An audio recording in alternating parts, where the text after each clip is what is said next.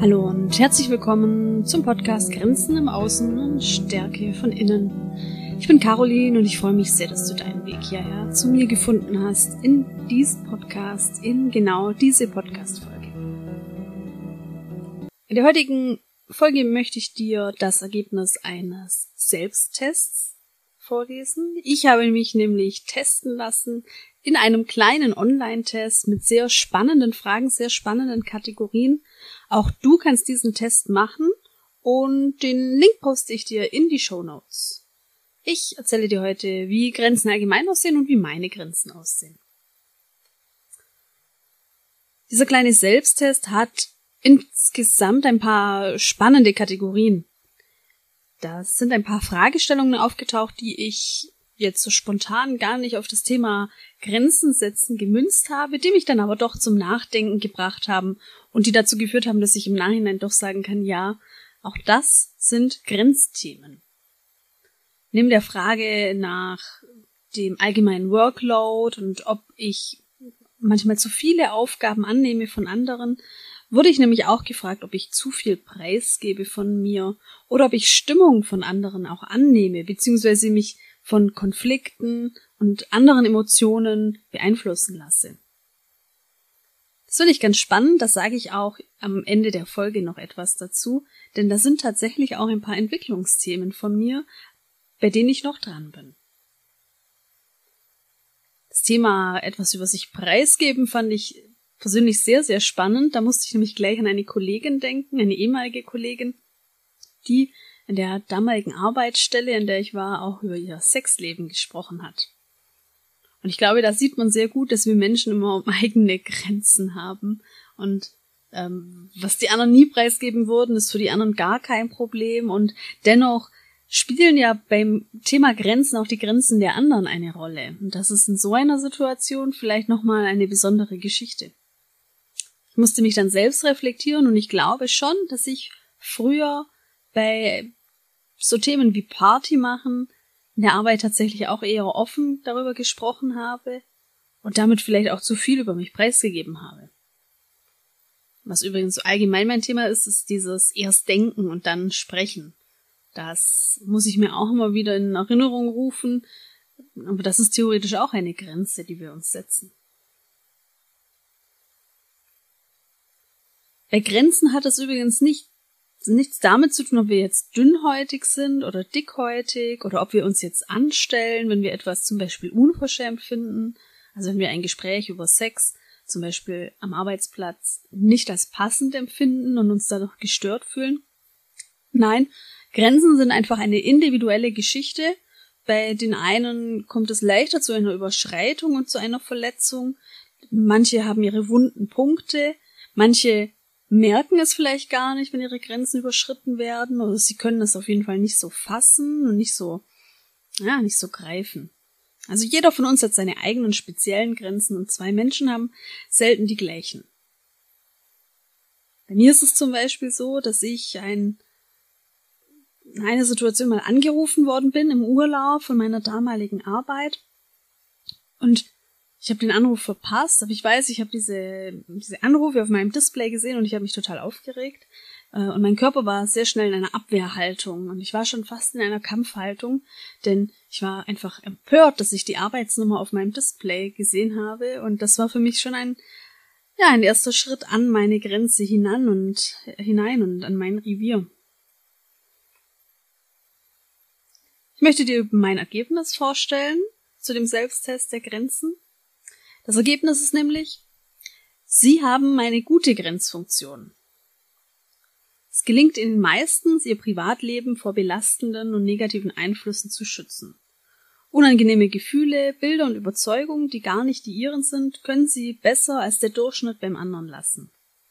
Es kommt wahrscheinlich nicht so oft vor, dass Ihnen jemand an Ihrem Arbeitsplatz oder zu Hause einen unerwünschten Auftrag aufhalst. Es gelingt Ihnen auch oft im Einklang mit Ihren Gefühlen und ruhig und ausgeglichen zu sein. Bewahren Sie sich auch in Zukunft Ihre starke psychische Ich-Grenze. Das liest sich erstmal sehr positiv und das hat mich natürlich auch gefreut. Und dennoch haben mich die Fragen zum Nachdenken gebracht und haben mich nochmal reflektieren lassen. Ich persönlich schätze mich nämlich bei dem Thema Grenzen setzen im Sinne von Nein sagen als sehr gut ein.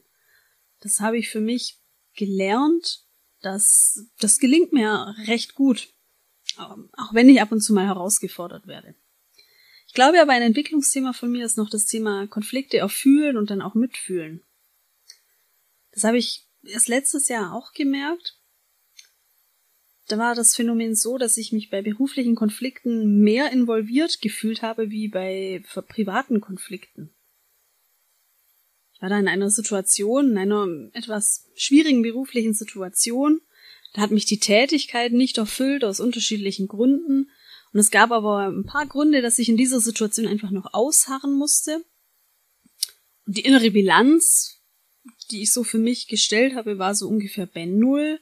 Also das große Ganze hat schon noch gestimmt und es war für mich okay, erstmal dieser nicht erfüllenden Stelle zu sein. Es gab dann aber einen Teamkonflikt, der auch nicht wirklich ein Konflikt war, aber es gab auf jeden Fall Verletzungen und es gab auch schon Anfeindungen. Und ich habe mitgekriegt, wie die eine Kollegin eben bewusst oder unbewusst die anderen immer wieder verletzt hat. Und dann hat mich das schon sehr bewegt. Das war vor allem Empathie für diejenigen, die eben verletzt werden. Und dann habe ich aber auch gleichzeitig noch versucht, die Position einzunehmen der anderen. Also im übertragenen Sinn habe ich versucht hineinzufühlen, was die Kollegin ähm, dazu bewegt, die anderen irgendwie unbewusst zu verletzen. Und das ist dann schon sehr schwierig. Da steckt man dann zwischen zwei Stühlen. Also ich steckte zwischen zwei Stühlen. Manchmal ist es tatsächlich leichter in den Konflikten, eher gleich in die Koalitionen zu gehen und auch in den Hass mit einzusteigen und aber ich glaube, das ist meine Grenze. Das ist für mich dann auch toxisch, wenn ich in so eine Situation komme und dann anfange mitzulästern. Jetzt habe ich gesagt, das ist für mich ein Entwicklungsthema und das bedeutet für mich, das kann es auch für dich bedeuten, wichtig ist erstmal ein Bewusstsein dafür zu schaffen, dass ich hier noch Entwicklung bedarf. Das macht mich im zweiten Schritt dann auch sensibel auf diese Themen. Das bedeutet nämlich, ich kann schneller reagieren, ich kann viel mehr auf mich achten, ich kann Warnsignale von mir achten und dann dementsprechend meine Grenzen ziehen.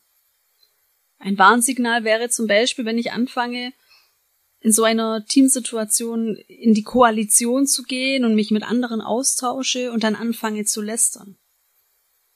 Das wäre für mich ein Warnsignal, das dann bedeutet, da bin ich jetzt schon eine Art toxischen Einfluss.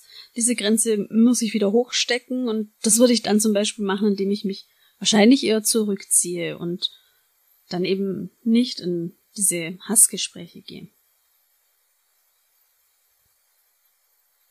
Empathie ist natürlich auch so noch eine Besonderheit, die jetzt bei meinem Entwicklungsthema auch eine Rolle spielt, denn Empathie ist eine positive Fähigkeit, die aber wie jede Fähigkeit auch in einer übertriebenen Art und Weise schwierig und herausfordernd wird. Empathie kann zum Beispiel in einem Art Helfersyndrom enden. Bei mir ist es jetzt nicht wirklich ein Helfersyndrom, aber für mich kann es dann einfach sein, dass ich mitleide mit anderen und dann vielleicht mitreagiere und das mir für die anderen sehr, sehr leid tut. Und das kann natürlich auch an meine Grenzen stoßen. Auch hier ist es wichtig für mich, ich muss mir bewusst sein, dass ich das habe. Ich bin auch froh, dass ich diese Fähigkeit habe. Es bedeutet aber auch, dass ich meine Warnsignale kennen muss, damit ich eben nicht in dieses übertrieben empathische Helfersyndrom gehe. Ich habe mir dann auch noch Gedanken gemacht über, über mich und wann ich denn Grenzen überschreite. Weil wir sind ja alle anders. Also kann es ja auch vorkommen, dass ich versehentlich einen Schritt über die Grenze eines anderen Menschen mache oder gemacht habe. Und ich glaube, das passiert uns regelmäßig, aber wir beabsichtigen das ja meistens nicht und manchmal bemerken wir es auch nicht. Mein Thema ist vielleicht noch, dass ich manchmal sehr neugierig bin und dass ich schon auch manchmal Interesse hab, habe zu tratschen. Und manchmal stelle ich, glaube ich, auch zu tiefe Fragen in einem Kontext, der vielleicht nicht passend ist. Auch du könntest jetzt mal für dich überlegen, ob du vielleicht schon mal unbewusst Grenzen von anderen überschritten hast. Auch das ist ein tolles Entwicklungsthema.